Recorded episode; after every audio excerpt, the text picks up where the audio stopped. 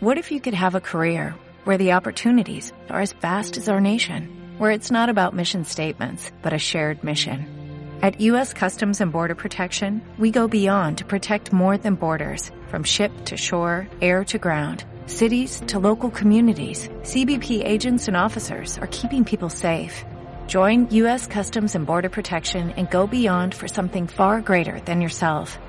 Learn more at cbp.gov/careers. Seguimos aquí en Desde Otro Lado, seguimos en este miércoles 14 eh, de abril del 2021, una jornada con sol, una jornada agradable. Eh, de las mejores noticias que podemos dar es que hasta el martes por lo menos de la semana que viene el tiempo va a estar así. Bueno, hoy temprano, temprano en la Argentina, eh, temprano hora argentina, eso de las 9 de la mañana, recibimos la información sobre la muerte de Bernard Lawrence Madoff, Bernie Madoff, que falleció hoy, muy temprano, hoy a la madrugada, en una cárcel federal de los Estados Unidos. Mm. Y mm, es interesante, resulta interesante repasar un poco la historia de Madoff, muy hablada, muy conversada en el 2008, 2009, eh, cuando se descubrió su gran estafa, eh, y que le habíamos perdido un poco el rastro, sabíamos que estaba preso, purgando o pagando una pena de 150 años, una persona relativamente mayor, tenía más de 75 años cuando fue apresado. Eh, y en el juicio se le aplicó una pena de 150 años que estaba pagando, pese a, ser una persona de gran fortuna, que la perdió por otro lado, eh, y ahora ya está muerto, con lo cual. Pero lo notable es que termina sus días efectivamente preso y muere en una cárcel federal. Madoff. Pero repasemos un poco la historia de Bernie Madoff. Em, nació el 29 de abril de 1938. Eh, se lo describe o su currículum figuraba como un inversionista bursátil, asesor de inversiones y financista norteamericano, de origen norteamericano, y presidente de una firma de inversión que llevaba su nombre, que se llamaba Madoff, que él abrió en 1960. Retengamos este año, 1960. ¿Por qué es importante esta fecha? ¿Por qué es importante este año? Porque él abre esta casa de inversiones, que es, palabras más, palabras menos, recibir dinero de gente para invertirlo, para no invertirlo en diferentes eh, opciones. Eh, y esto fue en 1960. En 1963 empieza a cambiar un poco el objeto o el objetivo de su tarea financiera y empieza a armar un sistema Ponzi. ¿Mm? ¿Qué es un sistema Ponzi?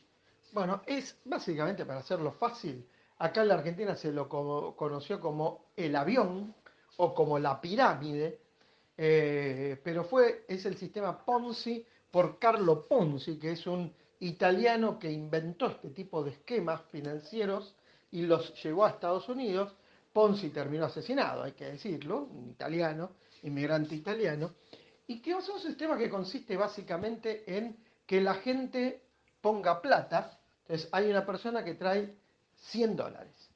Esa persona que trae 100 dólares, a su vez, está comprometida o se la obliga a traer a otras dos personas con 100 dólares cada una.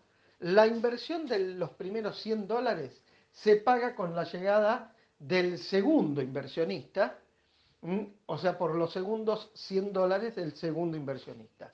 Luego cada uno de estos dos inversores que traen 100 dólares traen dos inversores de 100 dólares cada uno y con uno de estos tres inversores se paga a los primeros tres de la pirámide y así. En general, a veces acá en la Argentina, a todos nos ha tocado que alguien te ofrece un sistema de venta de, de billutería o venta de espacios compartidos, hasta de tumbas en algún momento en barrios privados, eh, en barrios, eh, en cementerios privados, perdón. Pero el tema de todos los esquemas Ponzi es que llega un momento que no ingresa más gente y eso deriva a que la pirámide se cae, que el avión se cae. Por eso se le dice avión, porque en un momento aterriza y es muy difícil, extremadamente difícil, que esto se pueda sostener en el tiempo. En el caso de Madoff, además, este esquema Ponzi implicaba que los que traían dinero no sabían que estaban en un sistema piramidal, sino que creían que ponían dinero en un fondo de inversión respetable, clásico, eh, normal eh, de los Estados Unidos. Lo increíble de este tema es que, ¿te acordás que te habíamos contado, que te contaba recién, que este esquema arranca, Madoff arranca en 1963 armar esto y dura su esquema hasta el 2008. Y solamente se viene abajo con la crisis financiera internacional de las subprimes porque él no consigue más inversores. De hecho, al momento de caer, la cuenta de este sistema Ponzi que manejaba Madoff llegaba a los 64.800 millones de dólares. 64.800 millones de dólares es muchísimo dinero en cualquier circunstancia, incluyendo Wall Street. Mm. Obviamente no es BlackRock, no es ningún fondo de inversión de los serios que manejan eh, miles y miles de millones de dólares, sino que se trata de otro tipo de esquema piramidal en el cual lo curioso, lo extraño, es que haya durado o haya perdurado tanto en el tiempo que haya perdurado hasta el 2008 desde 1963. Y esto habla también de la fragilidad de los controles en Wall Street, porque este eh, Madoff tenía su oficina en Wall Street, para que se den una idea, a tres cuadras de eh, la sede de Wall Street, de la Bolsa de Comercio de Nueva York.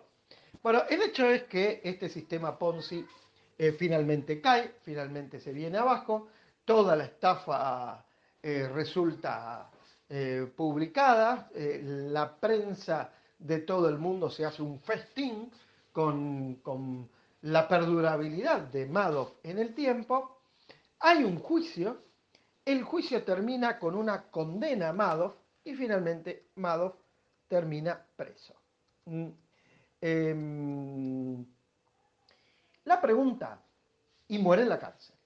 La pregunta, la gran pregunta para hacernos a esta hora, en esta tarde, en Buenos Aires, en este 14 de abril del 2021, en medio de todas las dificultades financieras que tenemos, es una clara y simple. Si Madoff hubiera sido argentino y si lo hubiera descubierto el sistema Ponzi, ¿qué hubiera pasado? hubiera terminado preso? ¿Hubiera fallecido cumpliendo su condena? ¿O sería asesor? Ya volvemos. Every day, we rise, challenging ourselves to work for what we believe in. At U.S. Border Patrol, protecting our borders is more than a job. It's a calling. Agents answer the call, working together to keep our country and communities safe. If you are ready for a new mission, join U.S. Border Patrol and go beyond. Learn more at cbp.gov/careers.